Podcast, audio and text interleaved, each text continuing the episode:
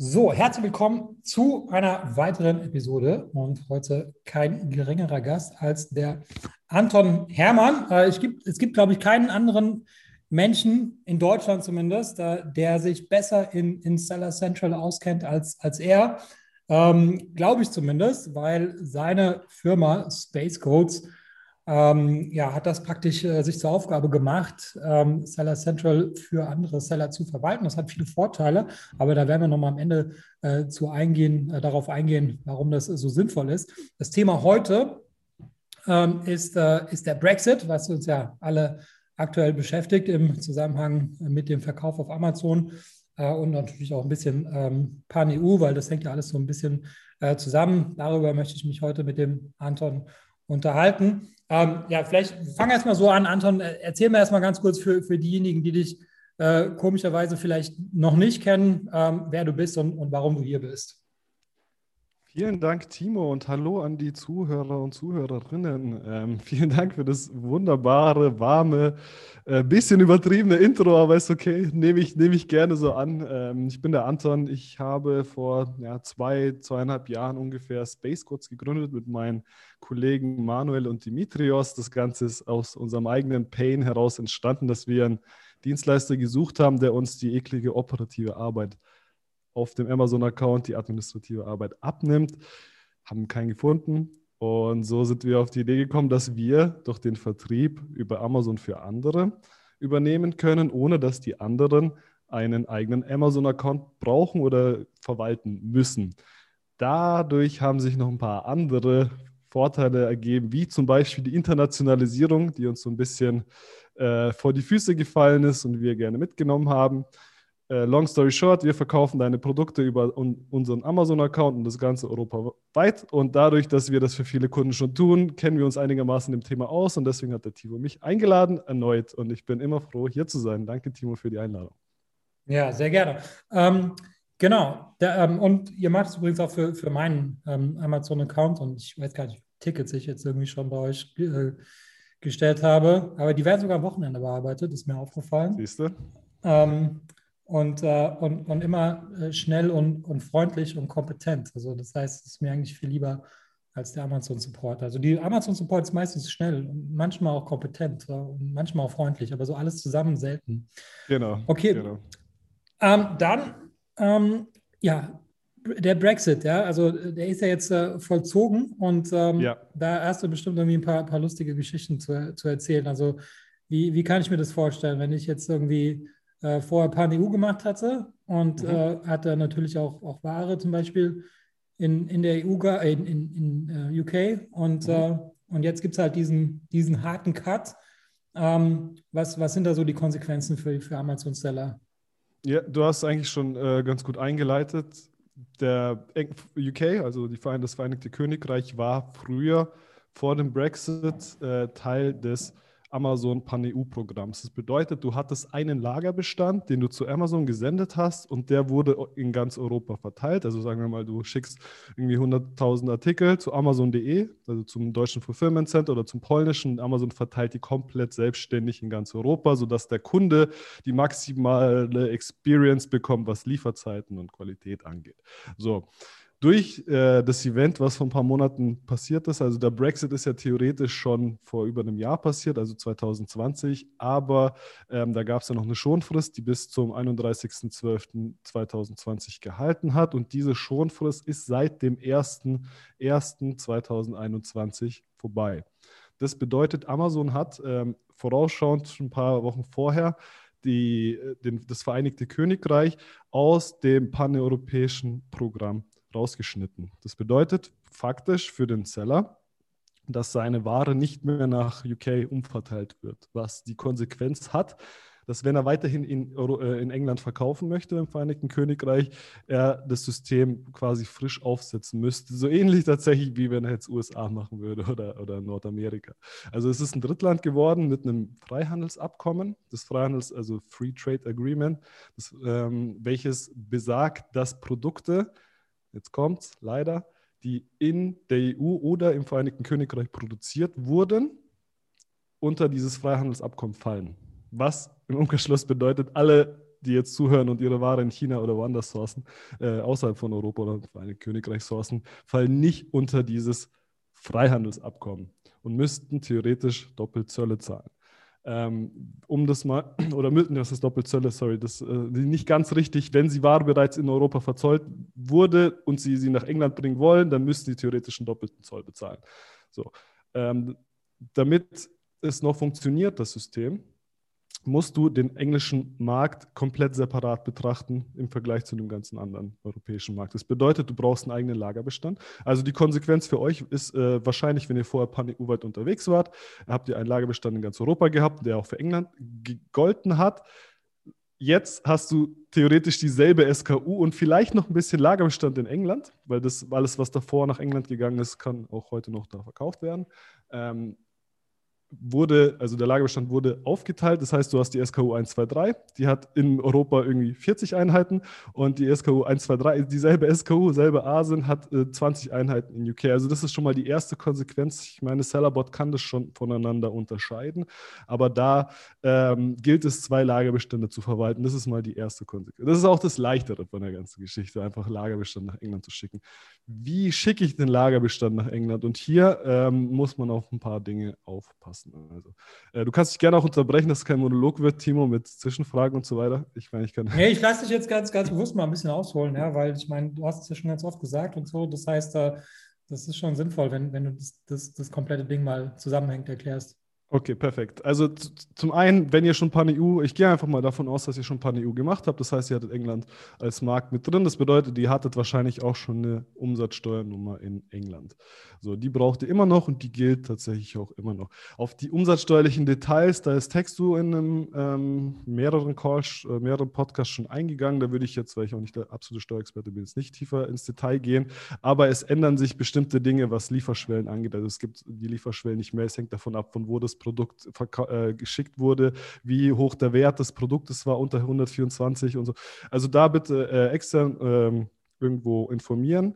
Aber es werden sich Dinge ändern. Also länderübergreifender Versand nach England, also der vorher möglich war, selbst wenn du nicht keine VAT hattest in England, ist in der Form nicht mehr möglich. Also da bitte aufpassen und euren Export definitiv nach UK ausstellen, vor allem nicht, wenn ihr, vor allem wenn ihr da keine Steuernummer habt.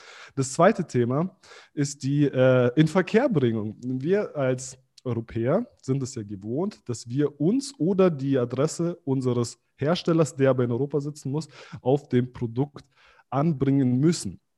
Das bedeutet, also das heißt auf Englisch Responsible Address, auf Deutsch Inverkehrbringungsadresse. Das bedeutet, dass du eine Firma auf die Verpackung oder auf das Produkt direkt schreibst, die innerhalb des Wirtschaftsraum, Wirtschaftsraums liegt.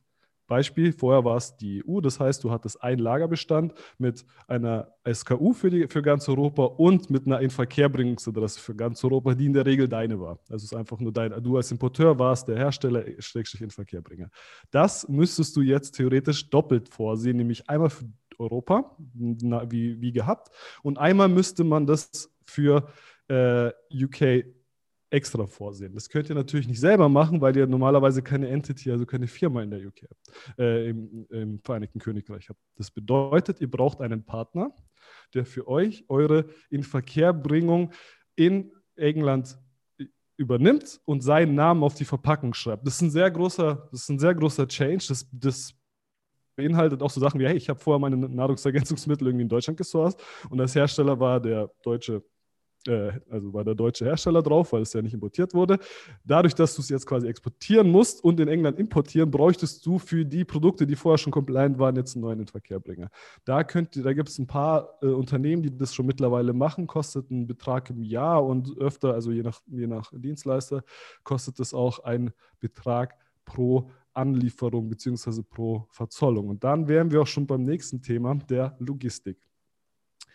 Amazon hat das um den, die ja, Transition so, so angenehm wie möglich zu machen, äh, im ersten Quartal diesen Jahres äh, mit UPS ein Deal gemacht. Dieser Deal hat besagt, dass Amazon, dass du die Labels, die, äh, die du über dein Seller Central generierst, das heißt, ich möchte 100 Produkte nach England schicken, generierst Labels über das Seller Central und das wird über das UPS-Programm, Partnerprogramm abgerechnet. Das geht leider nicht mehr. Da hat sich UPS oder und oder Amazon überschätzt. Das heißt, dieses, der, die, äh, die, dieses Feature, was Amazon uns angeboten hat, könnt ihr nicht mehr wahrnehmen. Amazon hat wie oft, wie so oft auch dafür eine Lösung parat. Also egal, wie wir Amazon hier und da mal bashen, aber es ist doch eine Firma, die sehr schnell auf solche Dinge reagiert und da bin ich auch wirklich froh, dass wir mit denen hier zusammenarbeiten dürfen. Amazon hat mit Kühne und Nagel, die kennt der ein oder andere vielleicht, das ist so eine deutsche, ich meine, eine deutsche Spedition hört sich sehr deutsch an auf jeden Fall, Kühne und Nagel, ähm, einen Deal gemacht und der besagt, du kannst einfach in dein Seller Center reingehen, Ganz einfach. Gehen wir mal davon aus, du hast die Verkehrbringung geregelt, äh, du hast eine VAT-Nummer am Start und äh, einen Partner, der die Verzollung für dich übernimmt, zur Verzollung komme ich gleich, dann kannst du in deinen Amazon Seller Central reingehen, einen Anlieferplan erstellen äh, Richtung England, also nach UK. Und dann wird dir, äh, dann müsst ihr als ähm, Versandart Palette auswählen und wenn ihr Palette ausgewählt habt, wird euch Partnerprogramm Kühne und Nagel angeboten. Und das ist eine feine Sache, weil das wird von Amazon bis zu 60 Prozent subventioniert. Das heißt, wir haben letztens einen Anlieferplan gemacht, da hat eine Palette, nagelt bitte nicht auf die Kosten fest, die könnten nächsten Monat schon wieder anders sein, aber das waren knapp 100 britische Pfund für eine Palette inklusive Abholung und Absetzung bei Amazon UK. Also ihr sagt hier mein Logistiker XY äh, in NRW, der hat die Produkte da liegen und die müssen zu, na, zu Amazon nach UK und das kostet 120, 130 Euro pro Palette. Aktuell. So, äh, ist, nett, ist ein nettes Feature. Wir sind da gerade dabei, das Ganze umzusetzen. Ähm, haben das jetzt auch schon mit Kühn und Nagel alles geklärt. Man muss sich da nicht irgendwie extra anmelden oder so. Das ist eigentlich alles mit Amazon so abgesprochen. Das ist schön. Auf der anderen Seite. Aber muss ich jetzt in, in, Paletten anliefern oder kann ich nicht mehr? Also genau. Ich, äh, Pakete gehen gar nicht. Pakete gehen schon, aber dann dürft ihr nicht das Partnerprogramm von Amazon benutzen.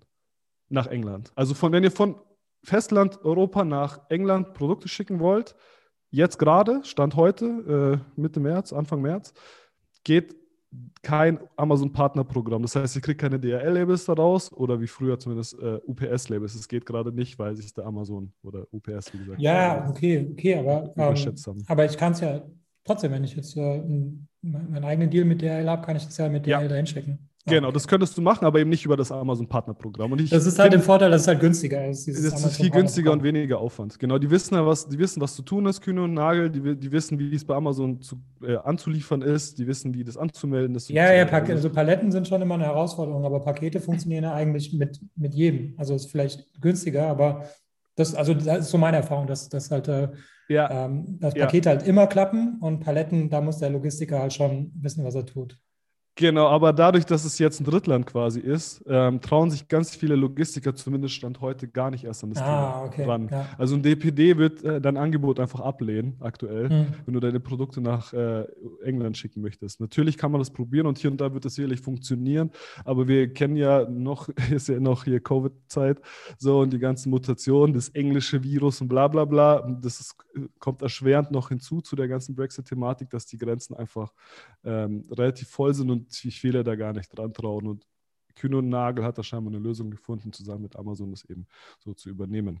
So, aber da mhm. müsstet ihr entsprechend Paletten äh, anliefern. Und jetzt ein Tipp von mir, das haben wir, den Prozess mussten wir nämlich auch auf die harte Tour lernen. Äh, es ist ja so, dass Amazon seit der Corona-Zeit Anliefermaxima für bestimmte SK oder für SKUs hat, äh, die sich anhand der äh, vergangenen Verkaufszahlen ableiten lassen. Sozusagen, wenn ihr äh, Ware hinschicken wollt für die nächsten zwei Jahre, wird Amazon sagen, nee, sorry, du darfst nur x Produkte nach England schicken. Das macht die Palettenanlieferung natürlich super schwierig, weil da hast du teilweise, willst du einzelne Kartons rüber, also kannst du nicht wirklich Kartons rüber schicken, das heißt, du machst Paletten voll, aber die Kartons sind ja schon vorkommissioniert und teilweise ist es so, dass du die Kartons umpacken müsstest, weil nicht genug und so weiter.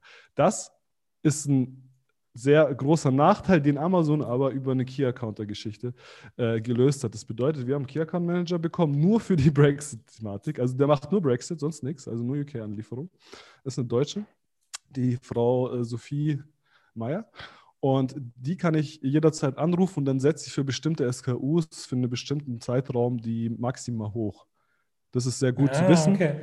Ja, das ist auch schon in Deutschland sehr nervig, weil ich meine, jetzt, äh, selbst wenn ja. es nicht eine, eine, Palette ist, ja, ich meine, wenn halt irgendwie so die Verpackungseinheit 100 Stück ist und Amazon sagt, du kannst irgendwie nur 80 anliefern, ja, ja, genau. da, da ist es ist ein bisschen nervig. Ja. Das ist in Deutschland schon nervig und wenn ihr dann Paletten nach England schicken wollt, dann, ist es, dann macht es das Ganze noch nerviger. Vor ja. allem, weil ihr ja theoretisch noch einen ganzen, also ihr, ihr, müsstet theoretisch noch die Etiketten alle abändern für eure Produkte nach England und dann sind die Produkte doch irgendwie schon geparkt und dann müsst ihr wieder welche rausholen und so weiter. Die Lösung ist, ihr fragt bei Amazon nach, ob sie die maximal hochsetzen können und dann könnt ihr euer Lager in England mal schön voll machen, weil das kostet ja auch Geld.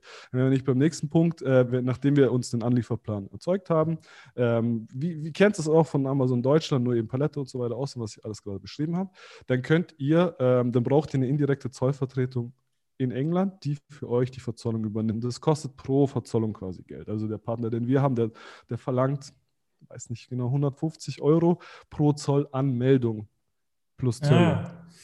Genau, das heißt, ja. es ist in deinem Interesse, viel zu bündeln und drüber zu schicken.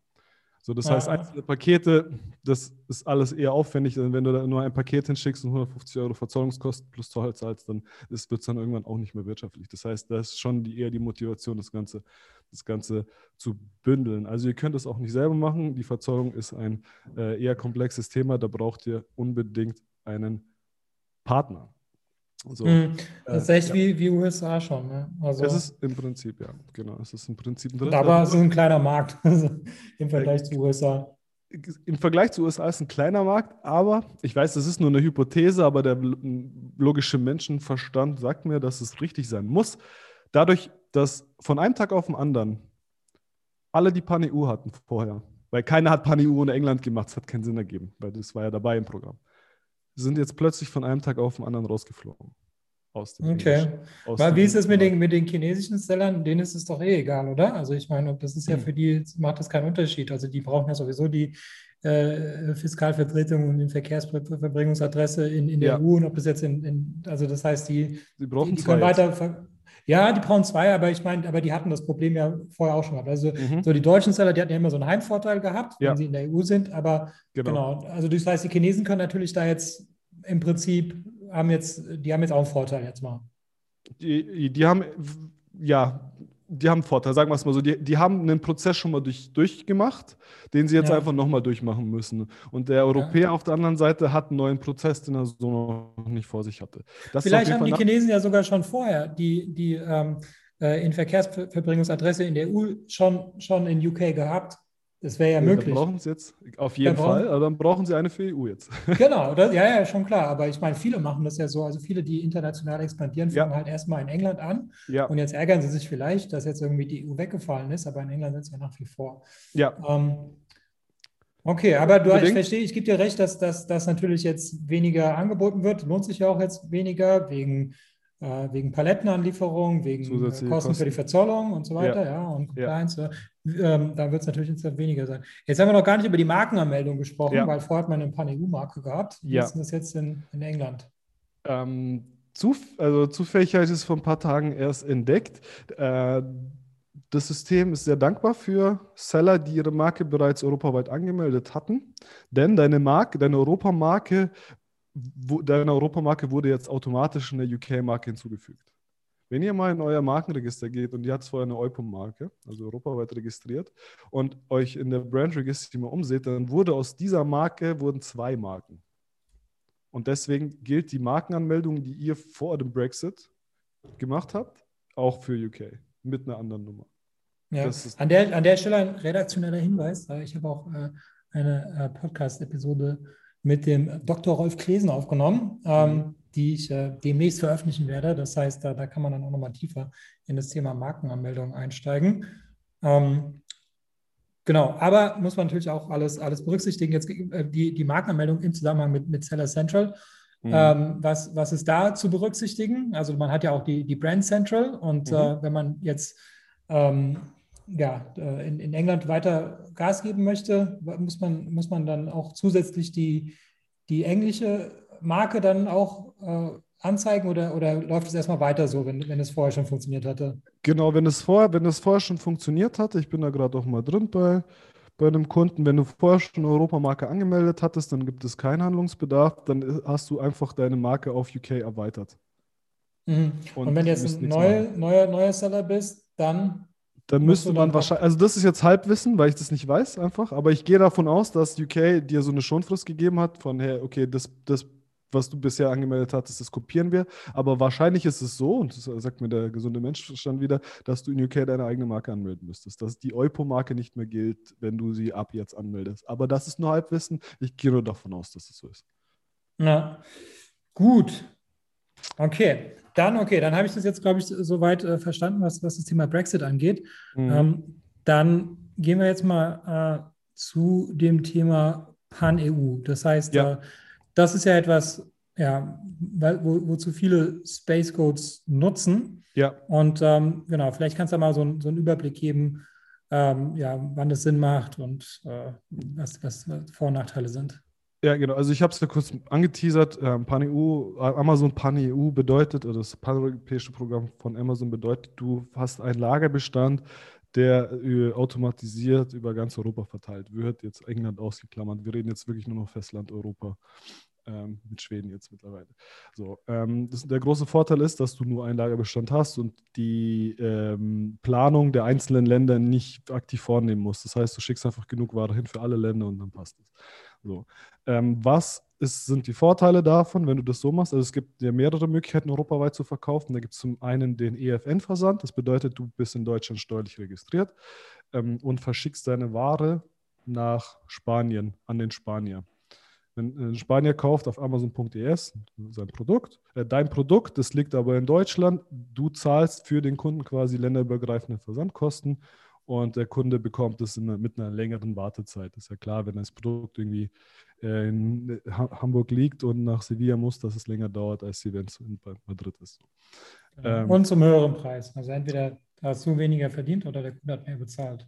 Genau, genau. Und wenn du zu, zum höheren Preis anbietest, dann hast du natürlich einen Nachteil gegen diejenigen, die ja günstigere Versandkosten haben und das zu einem günstigeren Preis anbieten. Außer, wie, wie, wie die Welt halt so, wie, wie verrückt die Welt halt ist, äh, dass der höhere Preis zu noch mehr Sales führt. Äh, das, aber das ist auch eine coole Erkenntnis, weil wenn du dann Pan-EU machst und dir Versandkosten sparst, kannst du quasi gleich bei dem höheren Preis bleiben und hast einfach mehr verdient. Also es kostet, ich schlage nagel mich nicht auf die konkreten Zahlen fest, aber ungefähr die Hälfte, bisschen weniger, äh, bisschen mehr als die Hälfte äh, die Versandkosten, wenn du in dem jeweiligen Lagerland lagerst. Um das zu tun, also um eben nicht den EFN-Versand zu nutzen, wenn du die Ware aus Deutschland rausschickst, sondern um die Ware in Spanien lagern zu dürfen, bräuchtest du in Spanien auch eine umsatzsteuerliche Registrierung und Umsatzsteuervoranmeldungen. Und das Ganze brauchst du, um PanEU zu nutzen, eben in allen Marktplatzländern und in allen Ländern, wo Amazon Lager hat. Das bedeutet Polen, Tschechien, ähm, wie es mit den neuen Ländern, Schweden und so weiter ist, das kann ich euch äh, gar nicht sagen, ob die schon auch äh, required sind als Steuernummer. Wir haben die nämlich und deswegen äh, haben wir das nicht gespürt. Aber theoretisch äh, Polen, Tschechien, Frankreich. Ja, die Frage ist, ob da gelagert wird, weil, also ich meine, die Lieferschwelle, dann brauchst du es auf jeden Fall, aber wenn da gelagert wird, dann brauchst du es ja schon ab dem, ab dem ersten, ab der ersten Lagerung praktisch. Genau, genau. Aber ob du rausfliegst aus dem Pan-EU-Programm, wenn du nicht in Schweden lagerst. Darauf wollte ich hinaus. Haben die also, überhaupt ein Lager? ja, die haben Lager. Also ich habe es letztens auch erst zufällig gesehen, letzte Woche, äh, da konnte ich auch eine Anlieferung Richtung Schweden machen. Wäre möglich. Ah, okay. Genau, also Schweden okay. hat schon Lager, Holland meines Wissens nach noch nicht. Polen hatte ja schon länger ein Lager, ähm, Tschechien hat ja auch ein Lager, eben wegen den Kosten. Und dann hast du nochmal Spanien und Italien und Frankreich dazu. Und um eben diesen Vorteil nutzen zu können, brauchst du theoretisch in jedem Land ein aktives Angebot, wo es bereits ein Angebot gegeben hat. Und das ist so ein bisschen irre von Amazon. Das heißt, wenn du irgendwie mal deine Produkte hast übersetzen lassen oder auch nicht, wurde von Amazon übersetzen lassen, hast EFN genutzt beispielsweise, also dieses European Fulfillment Network, also länderübergreifender Versand. Du hattest schon mal ein Listing in Frankreich, dann muss jetzt auch dein Listing in Frankreich aktiv sein, damit du diesen Pan-EU-Bonus bekommst. Das heißt, Amazon will dich motivieren, wenn du schon, wenn wir schon für dich hier die Arbeit machen und die Produkte umverteilen, dann, dann wollen wir das bitte auch richtig machen. So. Ähm, das ist quasi die zweite Variante. Also die erste Variante ist Lagerung in Deutschland, Versand nach Europa, in die anderen Länder. Zweite Variante ist, ich habe die ganzen Steuernummern und lager in den jeweiligen Ländern. Und die dritte Variante ist dann entsprechend das Ganze über uns zu machen. So, aber genau. da können wir später, später nochmal äh, drauf eingehen. Und wieso ist es gerade besonders cool? Vielleicht hat es der ein oder andere gemerkt. Amazon entwickelt sich täglich weiter. Also auch eben in den anderen europäischen Marktplätzen. Also nach unseren Erfahrungen ist es so, die, die Features werden zuerst in der USA ausgerollt, ist ja klar, größte erste Markt. Dann, wenn die, sobald die Features in Europa gelauncht werden, kommen sie nach England, englischsprachig, muss nicht so viel umschreiben. Dann kommen die in der Regel nach Deutschland. Also ich von Features, äh, wenn ich von Features rede, rede ich von sowas wie, wie dem Weinprogramm zum Beispiel. Also Amazon Wein, da kannst du die Bewertung generieren über das Amazon Seller Central und äh, hast dadurch halt die Vorteile. Und, ja. oder, und das oder das Verbot von äh, incentivierten Rezensionen. Genau, oder? Das wird auch in der Reihenfolge ausgerollt. Ja, äh, ja, ist es so? War das so? Ja, ja, das wurde erst in den USA verboten und dann, aber okay. eine Zeit lang ging es halt in Deutschland immer noch. Und ja. dann ging es dann auch in Deutschland. Da waren trotzdem alle überrascht. Ja, okay. Aber es war eigentlich keine Überraschung, ja, weil es war vorher schon in den USA verboten worden. Ja, deswegen, man muss eigentlich nur rüberschauen und dann sieht man auch, was in naher Zukunft bei uns kommt. Genau, und ja. Dies, das ist mega, mega, mega äh, äh, zentralisiert, ist, ist Amazon als, als Unternehmen. Ja? Das mhm. heißt, also, das ist so, also das ist so meine Wahrnehmung. Ja? Das heißt, ähm, das ist äh, die, Amazon Deutschland ist eigentlich nur so, so ein Satelliten-Office von, ja. von Seattle. Und die haben da alle nichts zu sagen, die da in Deutschland arbeiten. Also diese, die müssen, das sind alles Soldaten, die jetzt irgendwie die Befehle aus den USA ausüben. Ja, vielleicht, also das kann bestimmt auch sehr erfüllend sein und, und sehr viel Spaß machen und so, aber man, man, braucht sich nicht einbilden, dass man irgendwie Amazon beeinflussen kann, wenn man da irgendwie aus Deutschland, Deutschland kennt oder so. Also du mhm. musst wirklich, wenn, wenn du darauf äh, Einfluss nehmen möchtest, ja, dann, dann musst du schon irgendwie in Seattle irgendwie Einfluss nehmen. Mm, ja, das, das, das ist auf jeden Fall so. Und das zeigt uns auch die, die Geschichte mit den, mit den Features. Ähm, ich komme noch mal ganz kurz dazu zurück. Ähm, wie wir gesagt haben, USA, UK, Deutschland und danach wird es auf den ganzen Rest ausgerollt. Und genau das passiert gerade. Das Weinprogramm äh, gibt es schon in den anderen Ländern oder kommt in einer Zukunft. Small and Light, für diejenigen, die es nicht wissen, Produkte unter 10 Euro und zu einer bestimmten Verpackungsgröße können in einem extra Versandzentrum gelagert werden und dann zahlst du super günstige Versandkonditionen. Das geht jetzt auch in Frankreich und Italien und so weiter. Hier aufpassen, Small and Light und Pan-EU gleichzeitig geht nicht. Das funktioniert nicht. Das heißt, ihr müsst bei Small and Light wirklich in jedes Lagerland einen eigenen Lagerbestand schicken. Das heißt, entweder Small and Light Frankreich oder Pan-EU. So, das ist das vielleicht äh, da, zur Vollständigkeit. Dann hatte ich ja vorhin erwähnt gehabt, PanEU äh, muss man in jede, bei PanEU muss man in jedem Land, in dem es schon mal ein aktives Angebot gegeben oder in dem es überhaupt schon mal ein Angebot gegeben hat, auch entsprechend aktiv sein. Wenn es umgekehrt, also früher war das so, du musst einfach in jedem EU-Land oder in jedem EU-Marktplatz aktiv sein. Und jetzt ist es so, wenn es noch kein aktives Angebot gegeben hat, zum Beispiel in Spanien, Frankreich, dann musst du dort auch nicht aktiv sein, um eben diesen PANI-U-Bonus zu bekommen. Das nennt sich dann PANI-U2, PANI-U3, PANI-U4. Das heißt, du kannst zum Beispiel nur eine Steuernummer in Frankreich holen, aufpassen, das darf in den anderen Ländern nie, wenn ihr äh, Amazon.es eingibt, slash, ich glaube, GP oder DP, slash die Asen, da darf nichts kommen, da muss eine Fehlermeldung kommen. So, weil wenn keine Fehlermeldung kommt, dann müsst ihr theoretisch auch in dem Land aktiv sein. Wenn, keine, äh, wenn kein Angebot kommt, dann habt ihr das Privileg, auch PANI U2, PANI U3 und PANI U4 zu nutzen und müsst nicht in allen Ländern gleichzeitig ausrollen, so wie es früher der Fall war. Der nächste große Vorteil von, von äh, Amazon PanEU bzw. der Zeit aktuell, es kommen gefühlt jeden Monat neuer Marktplatz raus. Also wir hatten ja letztes Jahr zwei Marktplätze, die gelauncht haben, äh, Amazon Holland und Amazon Schweden. Dieses Jahr kam, ich glaube gestern oder vorgestern, äh, ist offiziell Polen live und äh, es wird eher mehr als weniger. Das bedeutet, das Potenzial wird immer größer. Und wenn ihr heute schon, das ist meine feste Überzeugung, äh, wenn ihr die Chance gehabt hättet, vor vier Jahren mit demselben Wissen und denselben Produkten, die ihr heute habt, äh, auf Amazon.de zu starten, dann wäre das natürlich eine absolute Goldgrube gewesen. Und genau dieser, diesen Modus hast du quasi jetzt gerade für diese neuen Marktplätze auch. Natürlich kann man nie sagen, wie groß die am Ende werden, aber jetzt habt ihr die Chance, zu wirklich günstigen Konditionen, also hier Launchkosten und so weiter, euch Rankings aufzubauen, Reviews aufzubauen und euch nachhaltig dazu festigen. Und wenn der Marktplatz dann wirklich relevantes Volumen erzeugt, dann seid ihr ganz vorne mit dabei und farmt es ab. So, das ist jetzt einfach eine Chance mit relativ wenig Aufwand da, ähm, was zu machen. Da müsst ihr aber aufpassen, in Polen gibt es besondere Verpackungslizenzierungsrichtlinien. Ähm, da einfach, schaut, schaut da mal ein Video von mir, Amazon Polen, das ist, da muss man wirklich äh, genau hingucken, weil das läuft anders als in den anderen europäischen Ländern. Genau, das heißt, Compliance ist, ist auch noch so ein Thema. Also ja. das heißt, das musst du ja praktisch, dein Produkt muss ja nicht, äh, muss in jedem Land compliant sein. Und äh, da genau. fängt es ja schon an, irgendwie so, dass es in der Landessprache irgendwie eine äh, Anleitung braucht oder was weiß ich, oder halt ganzen, diese ganzen Verpackungs- und Müllregelungen. Genau. Ähm, also mit Müll meine ich jetzt die Verpackung, die entsorgt werden muss. Ja. Ähm, dass äh, theoretisch musst du das ja in jedem Land machen, aber bei Polen gibt es eine Besonderheit, glaube genau. ich, ja, kannst du mich korrigieren, dass da, dass die Behörden das besonders leicht feststellen können, genau. äh, wenn, man, wenn man sich da nicht registriert hat so ähnlich wie in Deutschland im Prinzip auch, nur, also in Deutschland ist ja so, dass alle, alle Marken in einem Zentralregister äh, Lucid äh, geführt werden. Das heißt, ihr könnt nachschauen, ob euer Wettbewerber da registriert ist. In Polen ist es, gehen die noch einen Schritt weiter, so ein Register gibt es auch, plus, dass die Nummer von deinem Register, deine Registernummer auch jeder Rechnung stehen muss, die ihr schreibt. Das bedeutet, jeder Endkunde muss eine neue, Rech eine neue Rechnung erhalten, die nur für Amazon Polen quasi ausgelegt ist.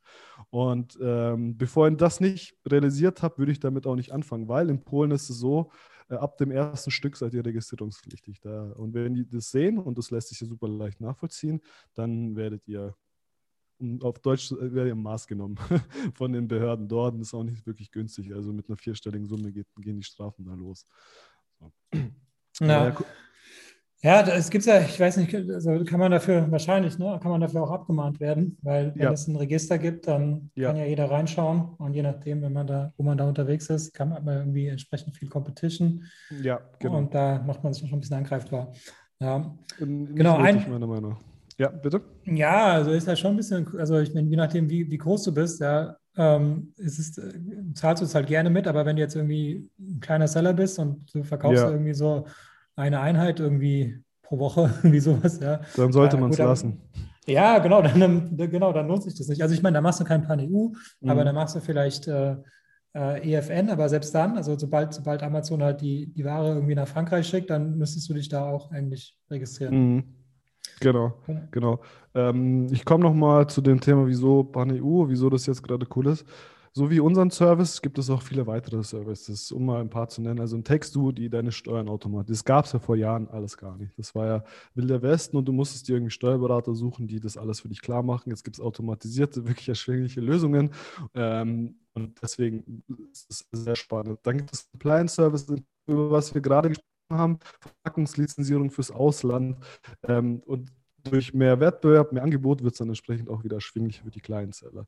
Außerdem gibt es immer mehr Agenturen, die sich auf die Internationalisierung spezialisiert haben. Als wir damals angefangen haben, international zu verkaufen, gab es keine auf Amazon spezialisierten Übersetzungsagenturen. Das heißt, du bist irgendwie zu einem Standardübersetzer gegangen, der aber wiederum keinen Plan von Amazon hat. Wenn du aber zu normalen Amazon-Experten gegangen bist, konnte er die Sprache nicht oder zumindest nicht in der Muttersprache. Und jetzt gibt es halt, die, es gibt genug Services, die genau solche Dinge übernehmen können. Und das Hauptfeature meiner Meinung nach, PanEU zu verkaufen, aktuell oder wieso das jetzt so attraktiv ist wie nie zuvor, war auch damals nicht so, als wir angefangen haben. Die Reviews werden nämlich kumuliert. Ja. Ja, die stimmt. Reviews werden kumuliert. Das heißt, wenn ihr in, in Frankreich startet, dann startet ihr nicht bei null. Ihr startet vielleicht nicht bei derselben Review-Anzahl wie in Deutschland, das hat dann irgendwas mit Varianten, Zusammenlegen und so weiter zu tun, aber ihr startet auf jeden Fall mit Reviews, was den Launch natürlich deutlich einfacher macht. Als wir angefangen hatten, das äh, auf PanEU zu verkaufen, gab es das alles nicht. Du musstest in jedem Land neu Reviews aufbauen. Timo, ja, bis auf England. Also die, die englischen Reviews hat sie schon im Ausland gehabt. Hm, na, weiß ich nicht. Ich glaube nicht. Doch, doch. Du hast die englischen und amerikanischen. Ähm, die, die wurden jetzt zum Beispiel auch auf Amazon.de angezeigt. Okay, aber nicht umgekehrt. Nein, umgekehrt nicht, weil die, genau. die, anderen Sprachen, die versteht man ja nicht. Aber Englisch war dann genau. äh, zumutbar.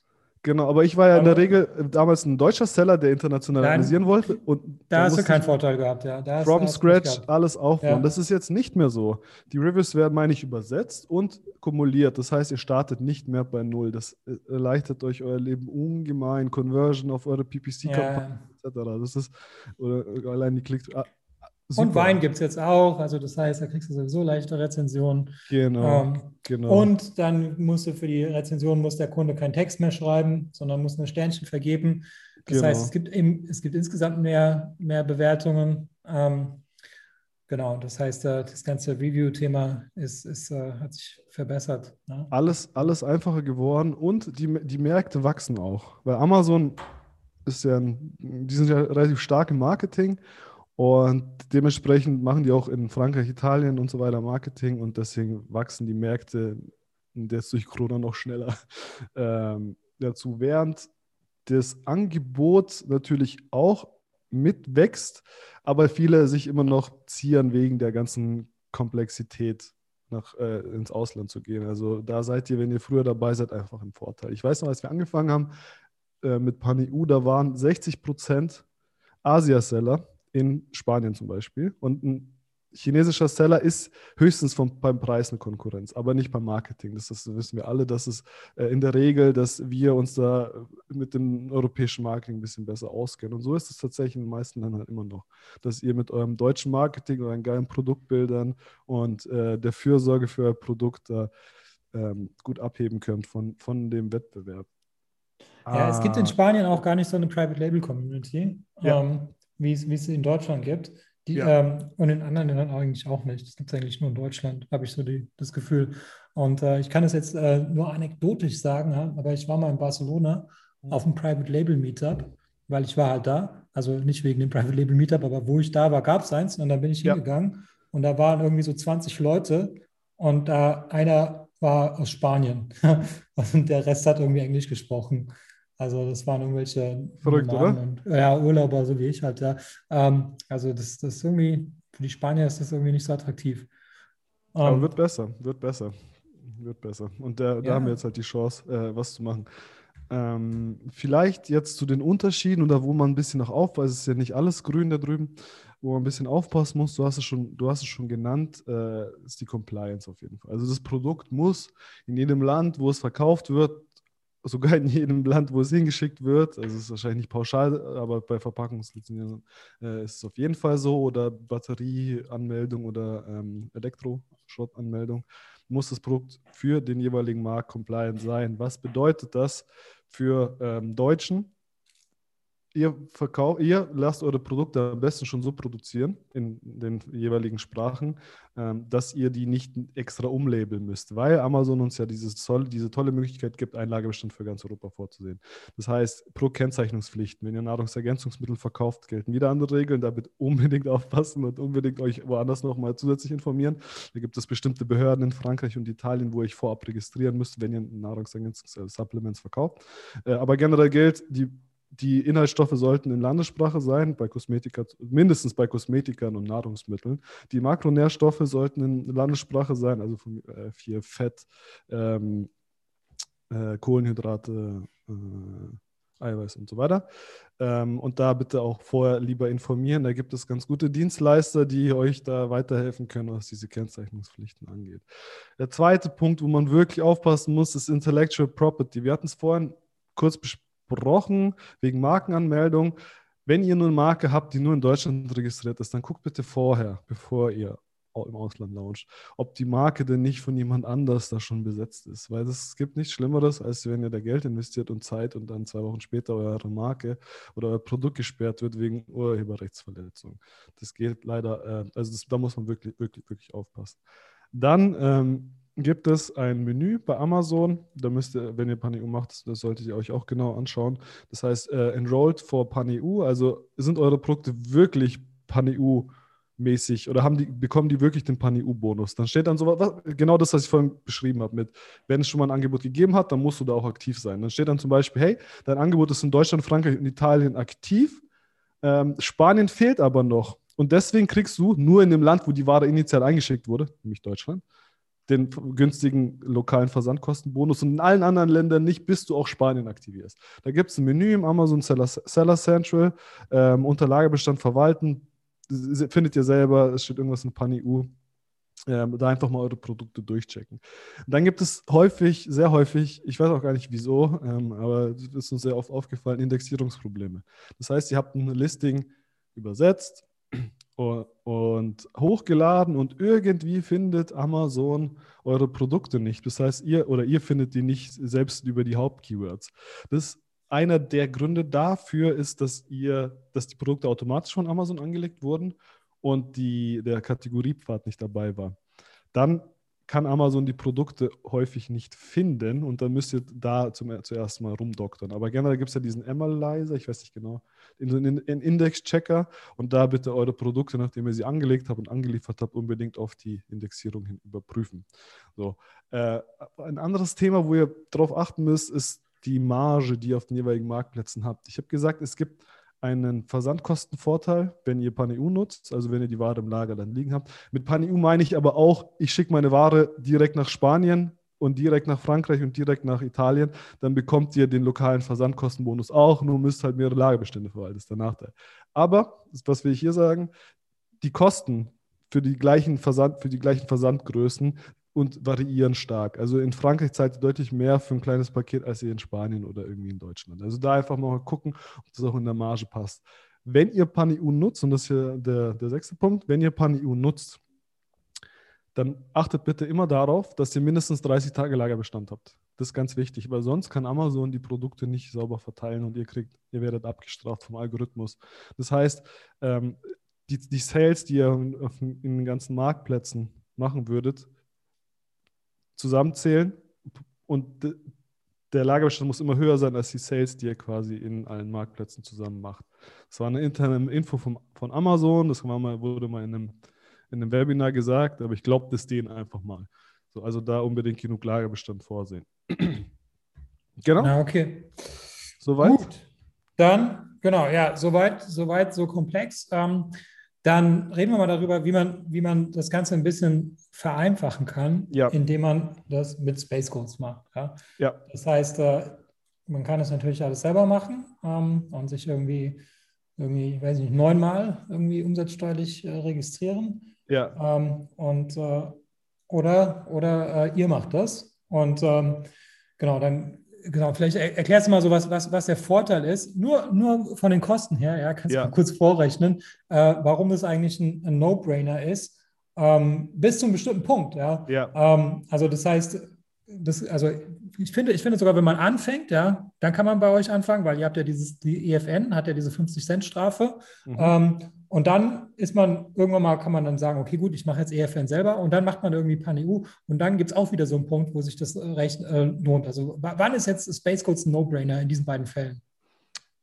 Äh, vielen Dank, Timo, für, für die Möglichkeit. Ich würde einen kurzen Disclaimer vorausschießen. Also das, was wir gerade besprochen haben mit Amazon Pani U5, Pani U3 und so weiter, das ändert sich täglich. Also wenn ihr das, den Podcast in einem Jahr nochmal hört und irgendwelche Dinge nicht mehr aktuell sind, dann verzeiht mir das bitte. Wenn ihr im Detail wissen wollt, worum es geht, dann schreibt ihr uns bitte auch einfach an. Also entweder sales at spacecodes.io oder anton at spacecodes.io direkt, dann helfen wir euch weiter bei Detailfragen. Also das alles mit einem, mit einem kleinen Geschmäckle, wie man im Schwabenlände sieht, äh, sehen. Aber jetzt zu deiner Frage, Timo. Also wie ich initial gesagt habe, wir verkaufen die Produkte unserer Kunden über unseren Amazon-Account oder unsere Amazon-Accounts äh, europaweit. Und das Ganze hat den Vorteil, dass du erstmal, also wir reden mal jetzt über einen Marktplatz, sagen wir mal, du würdest nur wegen Deutschland zu uns, können wir machen ja nicht nur PanEU, das meist, die meisten Kunden machen tatsächlich auch Deutschland über uns. Ähm, dann brauchst du keinen eigenen Amazon-Account mehr. Und wenn du keinen hast oder irgendwie Sperrung aus administrativen Gründen, 22F-Bescheinigung nicht äh, hochgeladen oder sonst noch was, gibt es ja mehrere Gründe, doppelte Telefonnummer, dann kommt, ihr, dann kommt ihr zu uns und wir können euren gesperrten Account äh, quasi nicht übernehmen, aber wir können zumindest mal die Produkte übernehmen. Was kostet das oder was, was ist da der Charme an der ganzen Sache? Dadurch, dass wir in ganz Europa steuerlich registriert sind, unter anderem auch in Polen und in Tschechien und deswegen das Programm Mitteleuropa nutzen können zahlen wir, bekommen wir von Amazon einen Rabatt auf die Versandkosten von 50 Cent. Und genau das ist quasi unsere Marge jetzt, wenn man nur isoliert mal Deutschland anschaut. Das heißt, ihr zahlt eine monatliche Grundgebühr, die ihr eigentlich auch Amazon geben würdet und EasyBill oder den Rechnungstools oder was ihr halt sonst noch dafür braucht. Da gibt es ja verschiedenste Tool, Tools, die man da vorsehen muss. Ähm, plus 50 Cent für jeden Verkauf. Aber die 50 Cent für jeden Verkauf, die würdet ihr sonst halt an Amazon zahlen, wenn ihr nicht selber in Polen und Tschechien registriert seid. So, das ist ja auch das, der Charme für ein Timo, wieso er bei uns ist. Der macht ja aktuell auch nur Deutschland. So, ähm, passt du zu dem Punkt, Timo? Du musst mich Ja, genau. Und ich, ich, kann auch noch mal einwerfen, ähm, wenn ihr jetzt irgendwann mal später euer Business verkaufen wollt, dann sind natürlich die Kosten für Space Codes etwas, was man äh, bereinigen kann. Ja, weil nämlich der, der, der Käufer, der hat ja vielleicht schon einen PaniU-Account.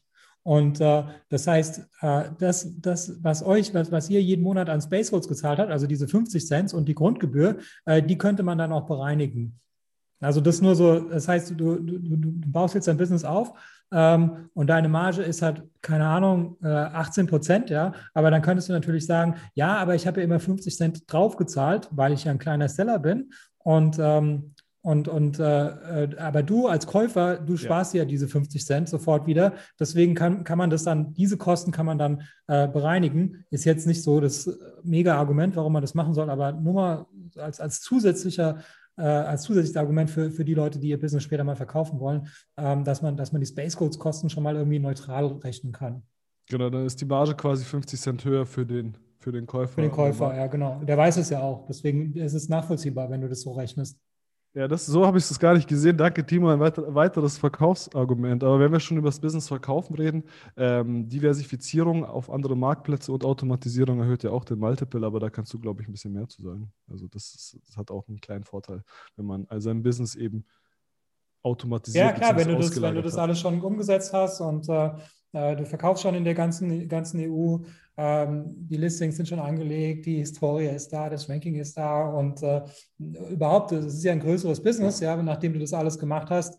Ähm, das ist alles super.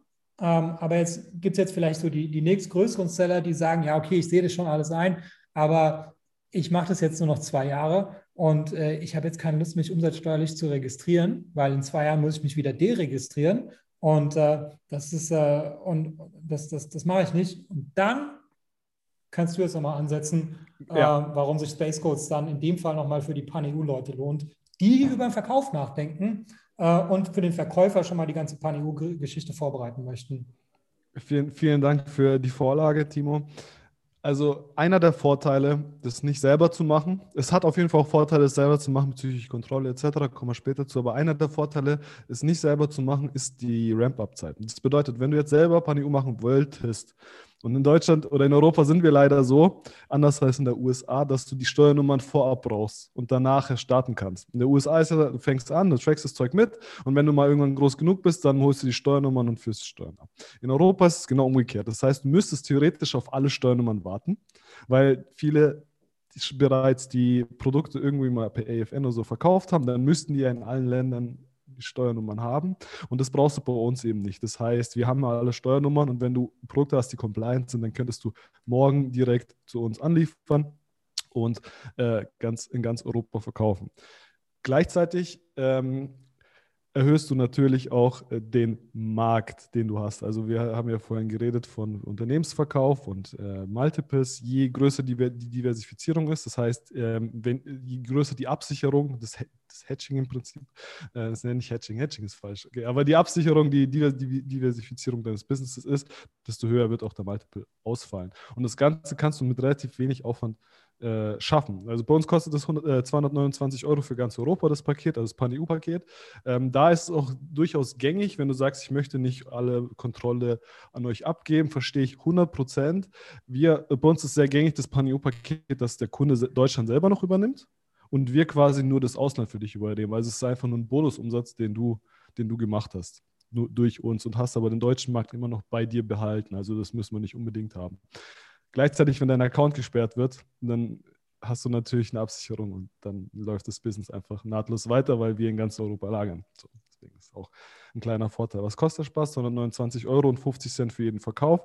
Ähm, in Deutschland kriegen wir das über die äh, Polen-Tschechien-Geschichte kompensiert. In anderen Ländern zahlt ihr das tatsächlich drauf. Das heißt, ihr schaut euch die Versandkosten der jeweiligen Länder an, da gibt es eine Tabelle von Amazon und auf die lokalen Versandkosten schlagt ihr 50 Cent drauf. Im Vergleich aber habt ihr die EFN-Versandkosten, nämlich die länderübergreifenden Versandkosten. Und da fahrt ihr auf jeden Fall nochmal deutlich günstiger, wenn ihr es mit uns macht, als da statt dass ihr das im grenzüberschreitenden Versand selber übernehmen. Plus natürlich äh, Also es ist mehr als 50 so Cent die, die Ersparnis in dem Fall, meinst du? Deutlich Wahrscheinlich mehr. abhängig von, von Kategorie und Gewicht. Ja, ja, aber deutlich mehr. Deutlich, okay, also okay. wir reden hier wirklich von, ich weiß nicht, zwei, drei Euro, die du sparst wirklich auch bei kleinen Produkten an Versandkosten und davon wollen wir halt irgendwie 50 Cent haben. Ja, plus noch die anderen Vorteile, dass das Produkt schneller beim Kunden ist und äh, genau, das, genau. Das, äh, genau, ja. Genau also das heißt, das, das sollte eigentlich auch, ja genau, also das, das sollte man eigentlich machen, ja, wenn man der Meinung ist, dass man halt eben äh, in, in der EU mindestens 239 Euro äh, positiven Deckung, Deckungsbeitrag zusätzlich genau. bekommen kannst, ja, dann, dann könnte es, und natürlich, äh, die, da muss natürlich dazu rechnen jetzt, äh, die ganzen Müllverordnungen und so, das muss alles, da, das und, und das Produkt ist compliant und so, ja. Ah, das macht ihr, ach so. Müll, Müll, Müllanmeldung machen wir für Europa, für dich. Aber kostet nochmal extra zusätzlich. Das kostet 20 nochmal im Monat oder 25. Ah, ja. So viel. Eine Flatrate, ja, so viel. Im Monat für die, für die, Flatrate quasi. Wir melden ja, okay. genau den Verpackungsmüll für die Kunden dann entsprechend über uns an. In Deutschland dürfen wir leider nicht, weil die Gesetzlage es nicht erlaubt, im Ausland schon. Okay, also das heißt, das heißt in dem Fall ähm, 200, äh, was habe ich immer gesagt, 259 Euro ähm, Sowas, ja, so. zusätzlicher Deckungsbeitrag ja. und die Annahme, dass, dass die Produkte halt in den, in den anderen Ländern äh, verkauft werden dürfen, genau. äh, dann, dann lohnt sich das. Und wenn ihr dann so groß seid, ja, dass, dass die 50 Cent, die, die, bei, die Space Codes verlangt, wenn die mehr als 259 Euro sind, dann könnt ihr es selber machen. Aber müsst ihr natürlich berücksichtigen, dass, dass dann halt eben, dass ihr dann auch die, die Fixkosten wieder habt mhm. äh, für, die, für die Steuerberatungskanzleien, ja, die halt irgendwie diese neuen Umsatzsteuer-IDs machen. Ähm, mhm.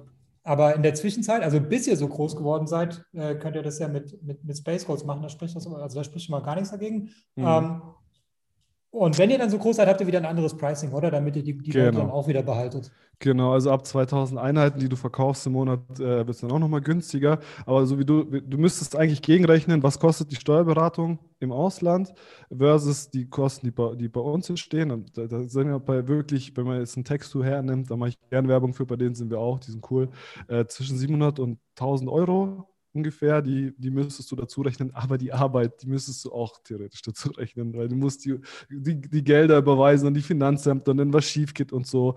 Da haftest du als Geschäftsführer etc. etc. Also das, das muss man halt auch alles mit berücksichtigen. Und ein Vorteil, den du vorhin auch gesagt hast, du hast im Prinzip kein Risiko, was die, was die Administration angeht. Das heißt, wenn du schon mal Steuernummern beantragt hast, dann musst du es auch durchziehen, dann kommst du auch nicht mehr raus, zumindest nicht innerhalb des Kalenderjahres. Das heißt, wenn du irgendwie im Januar ähm, deine Steuernummer bekommen hast und drei Monate verkaufst, dann merkst du, ah, doch nichts für mich, musst du trotzdem das komplette Jahr lang äh, Umsatzsteuervoranmeldung, Jahresabschluss für Umsatzsteuer etc. musst du machen. Und genau diese, dieses Risiko hast du bei uns ja auch nicht. Also wenn es läuft, dann läuft es und in der Regel soll es auch laufen, weil ihr sucht euch ja die Produkte aus, die laufen könnten. Und wenn es halt nicht läuft, laufen sollte, dann kannst du es einfach abschalten, ohne dass du irgendwelche Steuernummern hast und irgendwelche umsatzsteuerlichen Verpflichtungen in Europa. Das ist der, ja. der, einer der größeren Vorteile, würde ich sagen. Genau. genau. Ja, also das heißt, das ist, also für mich macht es irgendwie Sinn. Ähm, und, äh, und dann natürlich noch das Backup, wenn irgendwie mal das mit dem Account schief läuft. Also es gibt viele gute Gründe. Ähm, und ich mache die Werbung echt gerne, weil ich es irgendwie ein, ein cooles. Äh, Danke, Timo. Ich mag, ich, mag, ich mag so Geschäfte, ja, wenn man irgendwie, ähm, wenn es irgendwie so, so, so, einleuchtend ist, ja, wenn man irgend so eine Arbitragemöglichkeit hat oder keine Ahnung. Ja, ist, äh One to many ist so ein, so ein Stichwort an der Stelle. Wir, wir kaufen quasi einmal diese großen Fixkosten ein äh, und dann verteilen wir die für kleineres Geld an unsere Kunden weiter. Und äh, das, deswegen ein Satz noch zur Brexit-Geschichte. Wenn ihr das, den Podcast hier hört, dann sind wir wahrscheinlich auch wieder in England live. Also für diejenigen, die schon Pan-EU machen, aber nicht mehr, aber nicht mehr England, weil das ist zu kompliziert. Die können sich sehr gerne bei uns melden. Wir werden extra dediziertes England-Paket machen und da übernehmen wir die ganze Geschichte wie Verzollung und in Verkehr bringen. Das können wir alles für euch quasi abbilden. Also da nochmal Werbung an der Stelle, weil ich glaube, das ist ein Problem, was gerade sehr viele haben. Na.